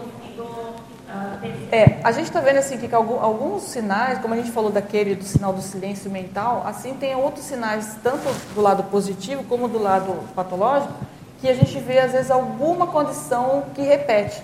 Então, quando gente fala que é sinalética, energética personalíssima, a gente acha que não é totalmente personalíssima, deve ter algum padrão que se repete por causa das nossas afinidades, por causa do nosso desenvolvimento parapsíquico, pode ser que, que seja parecido, né? Quer falar, Rosa? É, eu queria que você me explicasse um pouco sobre esse estado. Está falando aí? Está tá escutando? Estado de silêncio mental, que às vezes acontece comigo. Eu estou acordada, eu sei que eu estou vi, vijo, né? Entendeu? Estou lúcida, mas é como se fosse um branco, um hiato. Aí quando eu vejo, a tenepse terminou. Aí eu fico quando. Mas é uma sensação agradável, não fico com nenhum mal-estar, mas eu fico assim, me cobrando, será que, o que, que aconteceu comigo? Que ato foi esse? Entendeu? Então, acontece isso? Então, aí você vai ter que anotar aquela velha história. tem, que, tem que anotar, porque, por exemplo, é, as pessoas, quando você tem esse silêncio mental e essa, assim, essa pacificação íntima, né, é, de certa forma, eu vejo também que é um, uma, uma, um mecanismo de higiene ambiental, higiene do, do, da, da, situação do ambiente. nem o seu próprio pensamento não vai influenciar negativamente no, no ambiente. Então, assim, não que você fique totalmente zerado ali, que você não vai ter influência, porque a sua psicosfera, a sua pensalidade está pacífica, né? Uhum. Mas, assim, isso também ajuda para que os amparadores possam utilizar a nossa energia com esse padrão de qualificação para os assistidos. Isso é uma hipótese que a gente está tendo aí, para que a gente possa, assim, então, quando dá esse silêncio, é, não que a pessoa vai ficar, às vezes, 50 minutos, às vezes não acontece isso, deve ficar 50 minutos com esse silêncio mental. Às vezes aquilo é só para iniciar o às processo. Vezes no final. E às vezes pode ser no final. Então, então, você vai ter que começar a analisar isso. Mas que é um padrão assim de bem-estar, de, assim, de sensação agradável, né? É, de pacificação íntima, isso é o que a gente está vendo com, a, com, as pessoas que têm Sandra. relatado. É, eu fico assim, no estado de tábula rasa mesmo. Perfeito. Não estou pensionizando que me parece, minha uhum. percepção. Agora, não estou pensionizando nem estou recebendo hétero Perfeito. E é geralmente é alguma coisa positiva. Então, é. eu, eu sugiro você anotar quantas vezes você consegue estar nesse estado, o que, que realmente depois você consegue, é, se você fica mais produtivo, se você fica mais é, energizado. Também tem o pós-percepção, né? Tem a sinalética do estado em si e depois o que, que acontece depois disso, né? Sandra. Obrigada. Essa, esses dois pontos são muito. Ah, ela está vendo ali, né? Ela, ela que está anotando? Eu não tô... É? Sou eu? Acho que ela estava anotando. rapidamente, é só porque complementa isso que a professora Rosa falou. É, eu tive isso hoje, é interessante ter vindo ah, para cá. Interessante. Porque é, eu faço TENEP às 5 da manhã, né? então eu acordo geralmente 10 para as 5 vou fazer TENEPS. Eu já estava preocupado com um caso do hospital que eu tinha que fazer um procedimento que eu deveria ter feito ontem, não deu e tal, o paciente comeu, e eu fiquei para fazer hoje esse procedimento. Então eu dormi com essa preocupação acordei como se eu tivesse é, voltando né, de um atendimento, alguma coisa assim, e fui para a TENEPS. Só que eu tive isso. Na realidade, o que acontece, é, está acontecendo muito, e por que da minha, do meu relato? Porque eu tive isso que a professora Rosa falou, e me fiquei um pouco frustrado, porque na realidade, na hora que eu comecei a TENEPS, comece a me dar essa, esse estado de branco. E aí eu apago. Apago no sentido assim, eu não tenho a lucidez do que está acontecendo. Né? eu até fico vendo flash, mas eu não controlo o processo e eu me deixo. Só que aí acabou deu a sinalética de acabar, porque assim, quando dá a sinalética de acabar a TENEPS, eu tenho um estalo, pá, e aí eu acordo assim. Eu, eu simplesmente volto, mas ainda era 5h33. Eu disse, poxa, mas não acabou. Mas já tinha acabado. E eu fiquei com aquilo de, será que eu é, só complementei, eu já estava fazendo algum trabalho enquanto estava é, dormindo, e aí eu vim para a TENEPS e complementei, ou eu não participei do processo, eu fiquei só doei energia, ou, entende? Eu fiquei meio com a sensação de que minha TENEPS não foi a TENEPS como era, entendeu? É. E fiquei com essa sensação de branco. É, esse é um pouquinho diferente do que eu tenho percebido, né? Eu acho que aí você vai ter que analisar, vai ter que, isso foi a primeira vez que aconteceu? Então, dessa forma, de eu dar o branco e eu acordar antes, foi que às vezes até passa do, do, tempo. Acordar que eu digo assim, é que nem ela, às vezes eu, eu tenho certeza que eu estou ali, mas eu não controlo nada. Uhum. Né? Eu, meu, meu soma está parado, as imagens vêm e tal, e, e até as imagens mesmo eu não consigo depois reter dizer assim, ah, eu estou tendo realmente uma projeção, porque tem gente que se projeta, percebe que está lá fazendo uhum. assistência, coisa. Eu não tenho isso. Eu não tenho uma rememoração assim linear, né, lúcida, muito raras vezes. Mas o interessante é que já de uma semana para cá, eu recebi dois relatos, inclusive, de, de gente que eu não conheço, voluntários que eu tive no ECP2, por exemplo, que a pessoa me liga e diz, olha, encontrei você assim, numa paracirurgia que eu tive, assim, tarará, você estava lá, tarará, e isso bate com a sensação que eu tive em dias anteriores de TENEPS. Uhum. Né? Mas aí a pessoa diz, não, você estava na cirurgia lá, porque eu botei meu nome lá na paracirurgia do professor Hernandes, foi você quem foi lá, junto com uma outra pessoa. Aí a pessoa nem é minha conhecida, eu vi uma vez no CP2 foi e uma, tal. uma espécie de confirmação, Isso, né? foi uma confirmação. Então, assim, vieram essas confirmações, eu disse, bom, está funcionando, só que eu tenho esse branco e eu é, não registro ideal, isso. É, então, o que a gente está vendo, assim, que pode ser também, é, esqueci seu nome... Alan. É, que assim, o ideal seria você estar um pouquinho mais lúcido para você registrar essa, esse estado. Porque, assim, normalmente ele, ele é de uma característica também, não só do, do silêncio mental, né, como a gente falou, mas de uma ampliação da lucidez, entendeu? Para ser esse estado assim mais de, de harmonia e você perceber que você está dominando, você está ali numa autossustentação energética e está assenhorado, né, assim, do seu estado.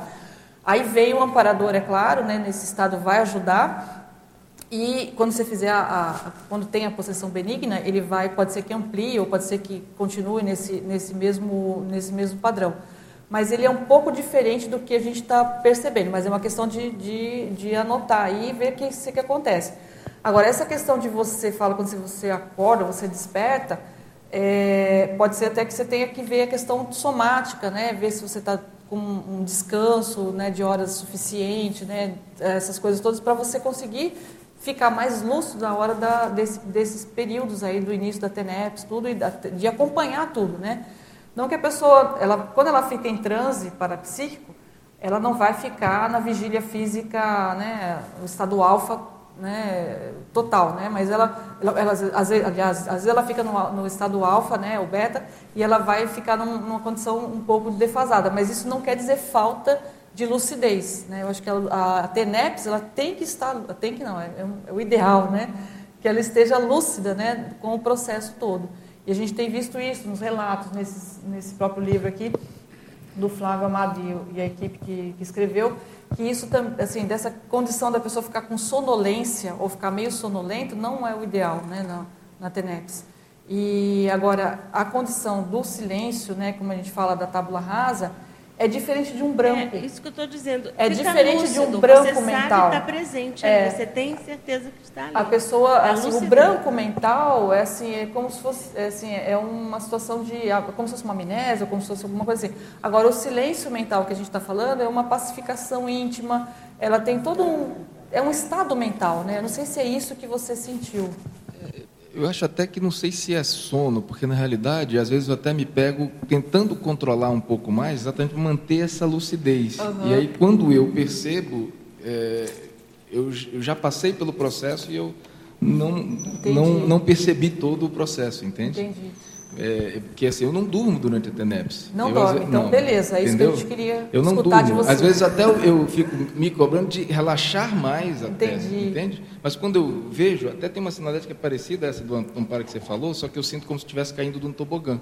Ah, tá. Eu sinto, sabe aquele frio da barriga quando você está caindo assim? Quando Sim. começa a cair, eu sinto aquilo e sinto a vibração na cabeça. Pode ser descoincidência, né? E Né?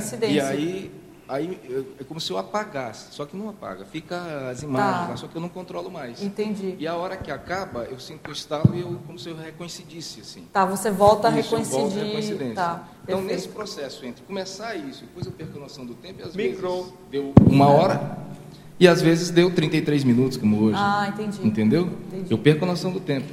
Perfeito. Eu não controlo. Às vezes você se recoincide antes de terminar. Antes de terminar. Agora entendi. Agora e às vezes mais eu claro. passo do horário. Entendi. Tem isso também. Entendi. Interessante nesse caso, eu tenho uma, uh, uma imagem dessa situação da assistência, porque eu acho que existem diferentes assistências com diferentes tarefas. E cada assistência tem uma frequência. Vamos falar em frequências, tá?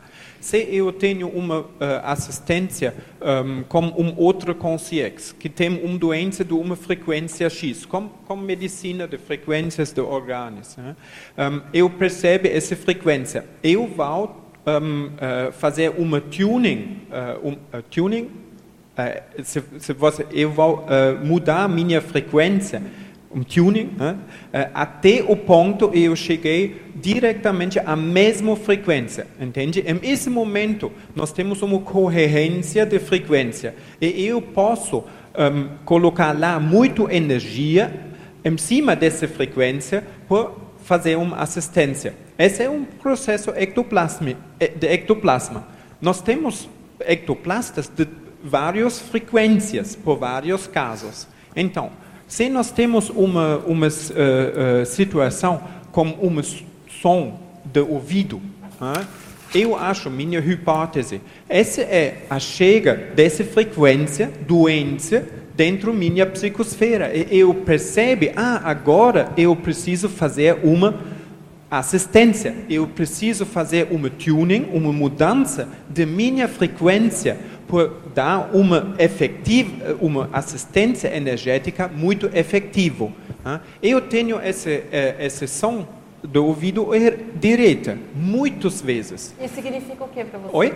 O significa o que para você? Essa é uma signalética que é uma frequência, um, um acoplamento de uma consciência ou consciência que precisa uma eh, eh, assistência de uma frequência específica Então, mas aí- chega do meu Então, ouvido. Esse, esse- quando você sente essa, essa questão do zumbido, é, você consegue identificar que tipo de consciência é essa?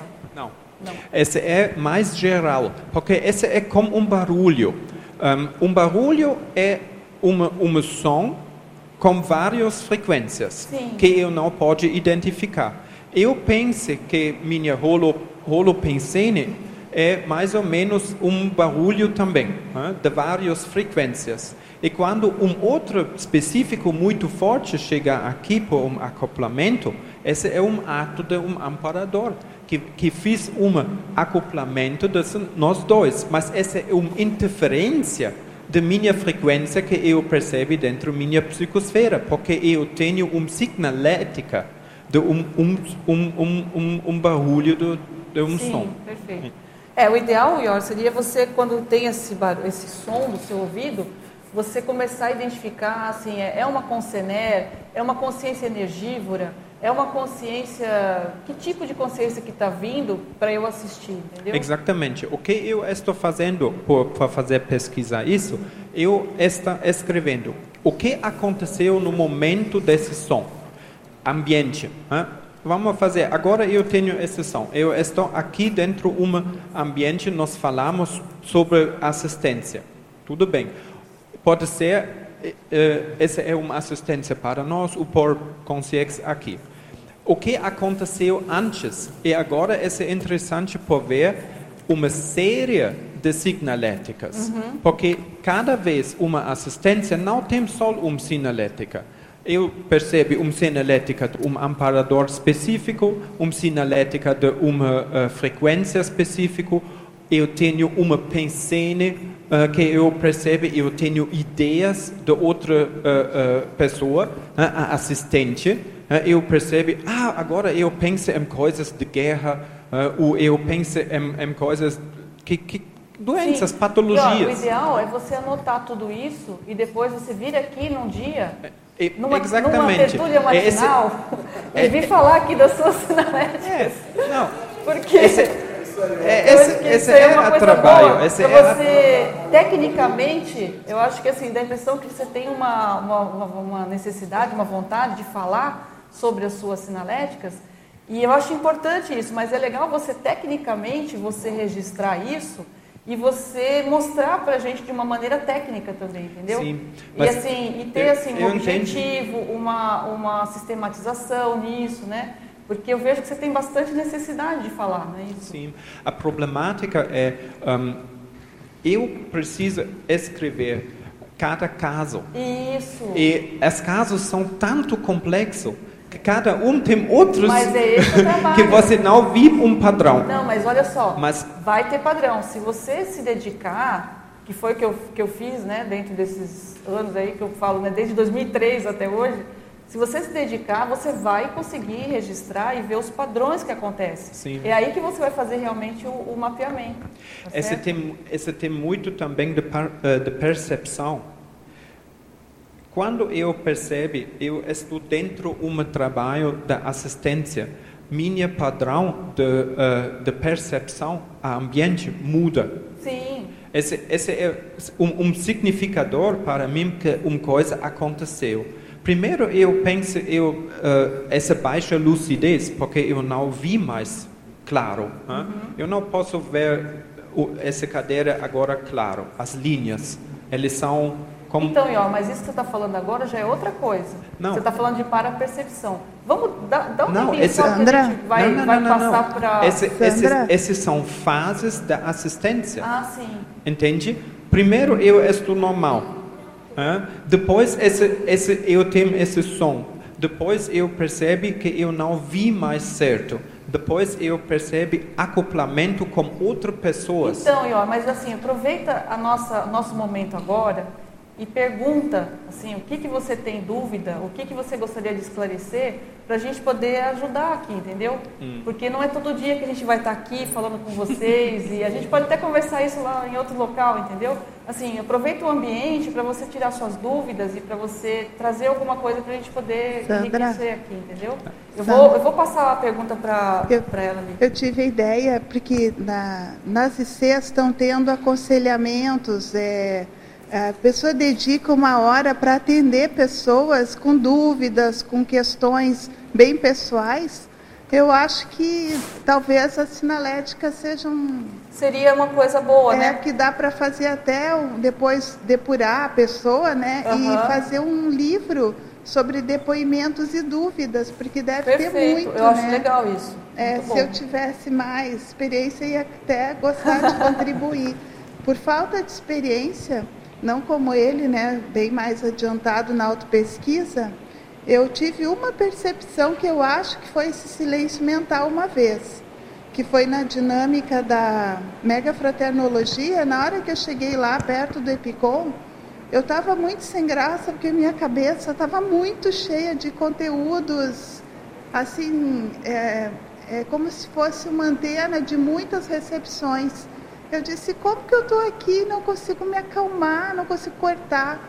De um momento para outro, deu Perfeito. o silêncio mental. Foi uma, uma experiência que acho que os amparadores quiseram que eu sentisse. Perfeito. Talvez eles até me ajudaram a ficar mais, mais perceptiva para ver bem a diferença. Né?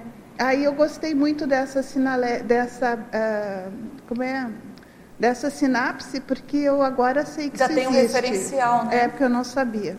Outra coisa que eu fiquei com dúvida, se eu puder ter alguma explicação, é, esse autoencapsulamento não seria produtivo é, no ambiente de interassistência. A minha dúvida é que me, me veio por falta de experiência também. Quando eu estou numa dinâmica, tem momentos que eu começo a pensar, por exemplo, em matemática. não sou estudiosa profunda de matemática, mas vem tantas ideias de matemática que parece que eu não estou na dinâmica mais. Eu fico assim mais de meia hora, 40 minutos só dentro dessa e, e, e aquilo faz eu sobrepairar toda a, já outros casos eu fico bem assimilada, mas uhum, nesse caso, caso você fica será assim. que isso é um autoencapsulamento? É, ou é um autoencapsulamento, ou pode ser uma assimilação é, energética com alguma consciência que tenha esse padrão de, de, de, matemática. Aí seria legal se no dia da dinâmica, ou, ou você perguntar no final, né, não sei se tem um campo de, de conversa no final, né, de, de análise, é, se alguém estava pensando em matemática no ambiente, se alguém é especialista no tema, é, para você começar assim diagnosticar por que que você ficou com esse padrão é. tanto tempo. Padrão... porque às vezes é às vezes uma consciência extrafísica que foi atendida e ficou na sua psicosfera.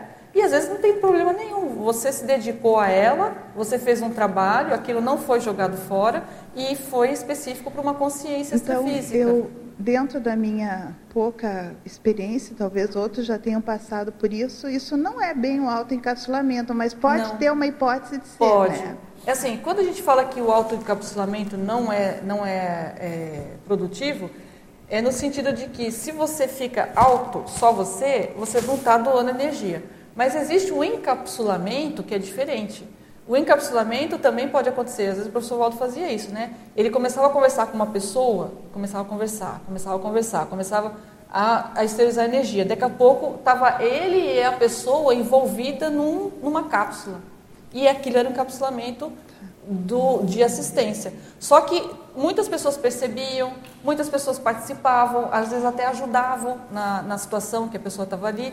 Mas ali acontecia o encapsulamento, ele junto com ela. Então fazia todo aquele processo ali. Aí às vezes a pessoa pergunta, mas como é que eu faço para encapsular o assistido? É assim.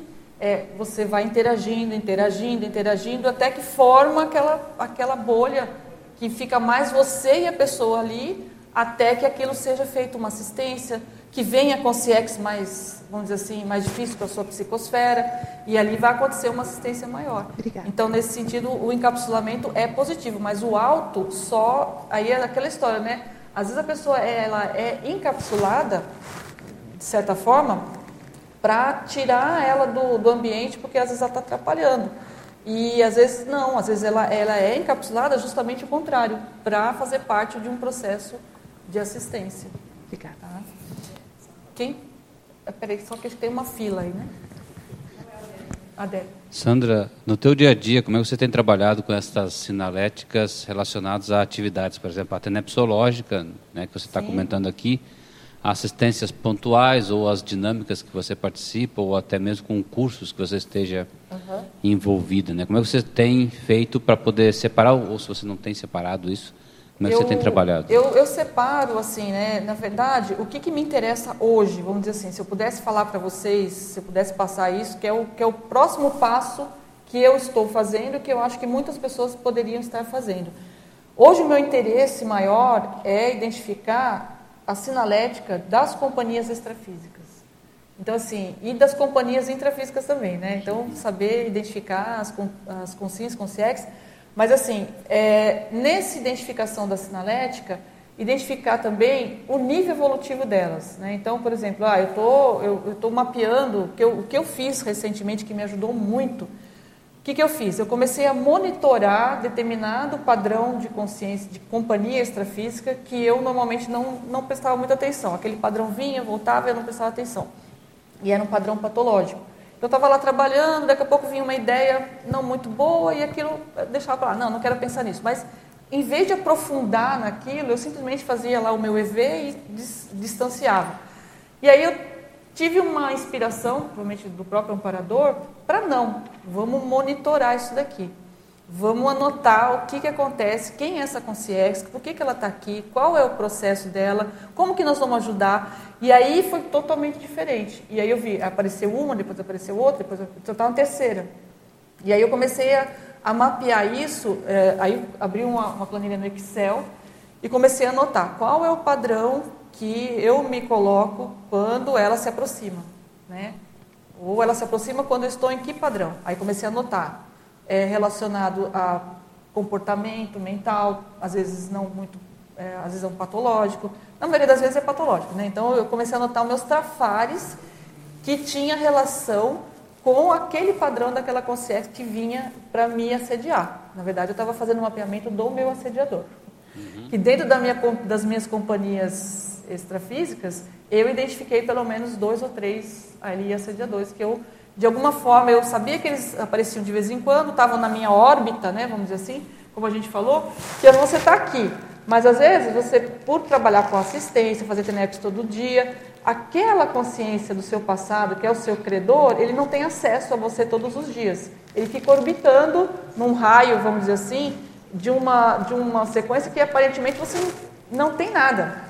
Você pensa assim, não, virei desperto, né? Faz sei lá quanto tempo que eu não tenho nenhuma, nenhum assédio. Mas aquela consciência, devido ao problema do passado, de ainda você não ter resolvido aquela questão, ainda não, não ter superado determinado trafar, e principalmente alguma coisa que você tenha com ela mesmo, porque não é só você superar o trafar, é você ver o que você tem com aquela consciência do passado, é um credor seu. E aí foi, foi até que chegou no ponto de haver a reconciliação, de ter projeção com a consciência, de saber por que, que ela estava lá. Então aí começou, eu falei, nossa, aí quando aconteceu isso, eu percebi que ainda tinha mais missão de casa. Que era só o começo do início do processo, que daí para diante, ali ia surgir outras, outras, outras consciências que eles iam aproveitar a minha, a minha abertura, né? Para eu poder sentir tudo aquilo, meio desagradável, né? Aquela coisa toda, mas depois que aquilo tudo ia limpar. E teve repercussão né, dessa, dessas condições assim muito direta no meu grupo karma familiar e do trabalho. Então eu percebo assim, não é assim que vai acontecer o processo do desassédio maior da pessoa. Quando, você, quando cada um de nós começar a se dedicar a monitorar e a assistir mais de perto essas consciências extrafísicas que estão na órbita mais direta da gente. É, Não daí, sei se deu para entender. Sim, sim, eu entendi. Você, tá, você está se preocupando nesse momento com esses padrões de consciências, verificando o, o, o, como trabalhar, o modus operandi desse trabalho? Na verdade, Adélio, eu posso resumir assim: a minha meta é a desperticidade. Uhum. Então, eu identifiquei assim: não, para eu ser desperta, eu preciso atender essas consciências que estão aqui, uhum. mais de, diretamente. Além de atender todo dia na TENEPS, além de atender as aulas que eu dou, além de atender tudo que eu faço, existe uma carga, existe uma, uma necessidade que todos nós, eu não vejo só eu, né? Que a gente precisaria estar agora, né, resolvendo isso, ou, ou o quanto antes, que, que, é justamente isso, essa dedicação, mas para isso o que, que precisa fazer? Começar pelas, por isso que eu acho que assim, começa no meu caso, né? Porque tem pessoas que têm uma percepção parapsíquica diferenciada. Então começa, no meu caso, como eu tenho mais facilidade pela sinalética, Aí depois eu vou monitorando o padrão pensênico né, dessa, dessa, dessa percepção. Aí eu destrincho a situação, faço o, o, a assistência maior e, na verdade, no fundo, tem que fazer uma mudança, uma recim rápida. Para a coisa funcionar, é tipo assim, é uma cirurgia, entendeu? E aí você faz e a coisa vai, vai liberar você para isso que a gente colocou lá no final.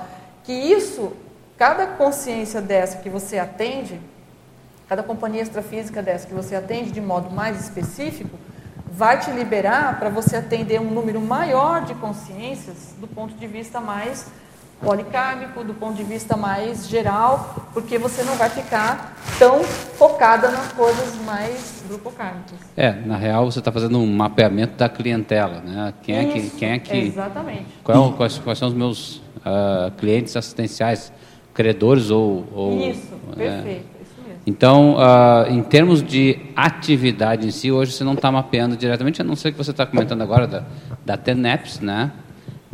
Por exemplo, dinâmica. Sim, uma dinâmica verdade, que você participa. Você é está mapeando se, aquela, se aquele atendimento está relacionado àquela dinâmica, se está relacionado àquele curso que você vai fazer, alguma uhum. coisa assim?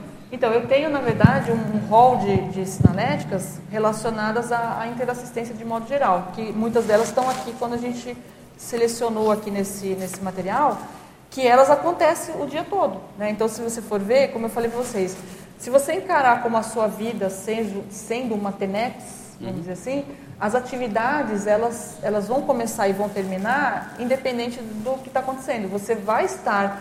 É claro, por exemplo, quando eu faço, quando eu participo da, da dinâmica parapsíquica da pangrafologia, eu percebo sinaléticas mais relacionadas ao processo mental somático, porque lá a gente trabalha com isso, esse é o nosso foco da escrita, da, da questão, é, como até a, a Laronte me deu uma ideia super legal que eu achei, seria o rompimento do mental soma, né?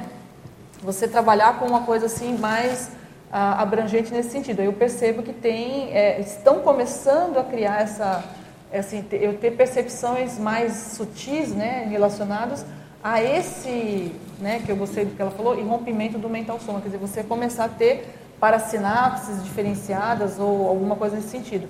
Mas de modo geral, Adélio, eu coloco tudo assim num, num arcabouço interassistencial, que tem o início, começo, meio e fim, mas é assim, é cada consciência que você atende, a cada padrão que você trabalha, a cada tarefa que você faz, mas tem um, uma, uma sequência, assim. Então, por exemplo, lá, é, eu identifico lá o amparador da escrita, então é uma consciência específica da escrita, da, da, da condição. Identifiquei o amparador da TENEPS. Então, então, tem várias situações assim que eu identifiquei.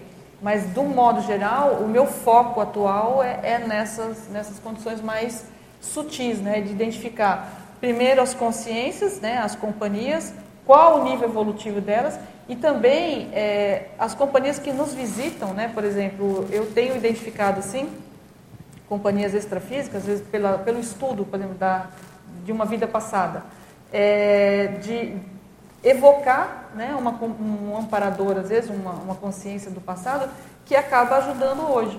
Então você está num, num, contínuo né, de trabalho, de, de, de esforço para conhecer a si mesmo, e de repente você vai, vai evocar uma, uma consciência do passado mais positiva. Então, por exemplo, aí eu uso a minha sinalética para identificar aquela consciência que eu evoquei é positiva e está me ajudando hoje. Então, nesse sentido. Eu acho que até mesmo isso é uma preparação na questão da pré-intermissiologia, né? Sim. Está preparando o meio de campo para o atendimento mais radical, mais isso, crucial que vai exatamente. ser na pré-intermissão, na intermissão. Né? Okay. Quem que é? Eu. Me ocorreu aqui que é de uma simplicidade, mas na realidade é uma técnica despertológica que você está usando, né? Isso. Porque você está utilizando, você está fazendo um mapeamento de quem está perto com SIM e com CIEX, e isso está te deixando esperta para a tua realidade consciencial, ou Sim. seja, está levando realmente a uma desperticidade. De algum jeito, a hora que você conseguir mapear e ter essa sinalética de a todo momento tá sabendo sim, mas o foco é assistência sempre. É. Desperto não é desperto só para ficar bonito, não, né? não. a ideia é. é sempre assistir. Mas é, me ocorreu que isso é realmente uma coisa tão é simples, é mas ao mesmo tempo de alta, de muita inteligência você tentar. Só que assim, você tem que desenvolver bem a sinalética para isso, que é uma coisa que às vezes a gente não dá tanta importância é. que deveria, né? Então, alguma coisa que eu faço também é conversar com a Consciex. Que muita gente deve fazer, né? Então você percebeu lá na sua psicosfera, ela está com aquele pato pensê, aí você começa a perguntar para ela, mas por que você pensa desse jeito, né? Que, por que, que você está dessa forma, né? Qual que é o, o que que, que que aconteceu? Ou ainda, né? Você começa a dar abertura para ter um, um, uma, uma condição de, de tares, né? E vamos, vai, vai chegar uma hora que ela não vai se sentir bem com você ali. Se você começar a tomar os seus posicionamentos, né? Essa semana que passou, eu tive um exemplo de intrafísico, né? Como é que acontece um desassédio? Um aluno veio lá conversar comigo, ó, oh, professora, tudo bem, não sei o quê. É, tá terminando, nós vamos ter um recesso, que beleza. Aí eu sei que esse menino falta muito, né? E que ele tenta dar uma engambelada no professor para não, não, não dar a falta para ele. Aí nós estávamos todos felizes, conversando, conversando. Quando chegou no ponto das faltas, eu falei para ele assim, não, eu faço, eu faço questão de fazer toda, todo dia uma chamada no final da aula, porque eu valorizo quem está presente. Na hora ele desconversou e foi embora. Na hora desassediou, assim, sabe? Ou seja, se ele fosse uma companhia extrafísica, eu fiquei imaginando isso didaticamente, né? Se ele fosse uma consciência extrafísica e eu me posicionasse naquele ponto que, assim, a gente combinava um monte de coisa, poderia nos estar nos dando bem um monte de coisa, mas num aspecto que ele tinha a autocorrupção, eu não tinha. E aí foi aí que a gente assim, ele, ele, eu liberei ele e ele, ele me, me, liberou, entendeu? Eu olhei assim como se fosse um processo didático. É assim que acontece extrafisicamente. Você pode ter consciências que você se dá bem em vários aspectos, mas vai chegar numa, hora que você não vai combinar a sua cosmoética com ela. Aí você vai se posicionar. Quando você se posiciona, ela não consegue ficar mais na sua psicosfera. Mas aí houve o quê? Houve um mapeamento, você conversou com a consciência, você deu chance para ela, olha, agora eu funciono assim. Então, né? Agora, se você tiver uma recidiva, que a gente estava conversando ontem, ó, se você tiver uma recidiva no sentido de voltar a ter aquela autocorrupção que você identificou e que faz, faz essa conexão com ela, é, ela vai voltar. Oba! Abriram as, as portas né, da, da, da, nossa, da nossa convivência e tal. E se não, ela vai ser encaminhada. Às vezes, o que eu percebo que pode acontecer, uma hipótese, como são companhias comuns, às vezes um familiar seu vai começar a sentir a sua sinalética em relação ao que você sentia com a presença dela, porque ela não está tá mais te atingindo, ela foi procurar uma outra do grupo. E aí começa a atuar em cima da outra consciência. Eu já percebi isso acontecendo também. E é assim que funciona o desassédio dos locais das coisas, porque você isso. começa, é, por exemplo, isso é, é, interessante, a gente que vem, a maioria veio de outros lugares aqui para fora, e quando você volta para o seu local de origem, lá para o seu grupo Akarma, né? Nós fomos, fizemos uma viagem, voltamos lá para o nosso estado, lá com a família. Uhum. Há um tempo a gente foi programado para passar sete dias. Eu voltei com três ela foi programada para passar 15 dias, voltou com 5. Uhum. Né? Porque a, a, a, coisa fica de uma maneira tal que você sente e, né, e a, o ambiente, você já não, não, não, se insere naquilo. E as próprias pessoas, é isso que você está falando, elas acabam se afastando, né? Sim, se, se, se, colocando diferente. Aí você fica, puxa, mas que será que aconteceu? Na realidade, é, é só que você não está mapeando. É. Aí você me despertou para uma coisa, você tem que começar a mapear. E monitorar. E monitorar, monitorar exatamente isso. Né? Então, gente, olha só, eu, eu, gostaria de ter ficado aqui mais tempo, né? mas acabou nosso horário, são 10h45, né? Eu agradeço muito a, a, os questionamentos, as abordagens de vocês, eu acho que enriqueceu muito. E espero ter passado aí a, a minha mensagem, né, o que eu queria passar para vocês. E esse daqui, o que, que, a gente quer fazer? Eu vou, eu vou enviar esse tema para fazer um verbete, né? Então, provavelmente a gente vai, vai uh, trabalhar mais. E importante é o que vocês falaram, até as dúvidas que vocês tiveram, porque como isso ainda está em andamento, é, vai se tornar uma pesquisa maior e provavelmente um capítulo do livro que eu estou escrevendo. Então, assim, tudo que foi falado aqui, né, e, o que vocês puderem depois, se não deu tempo de vocês perguntarem ou alguma uma sugestão que vocês tiverem, eu estou, assim, de braços abertos aí para receber para a gente poder enriquecer esse trabalho, ok? E aí eu gostaria de, de divulgar para vocês é, a próxima tertúlia, que vai ser dia 20 do 8, né, na, na próxima final de semana, domingo, Autoliderança Evolutiva, Liderologia, da professora pesquisadora Simone Zolé, ok? Então, muito obrigada. É isso. Passou muito rápido isso aqui. Muito rápido.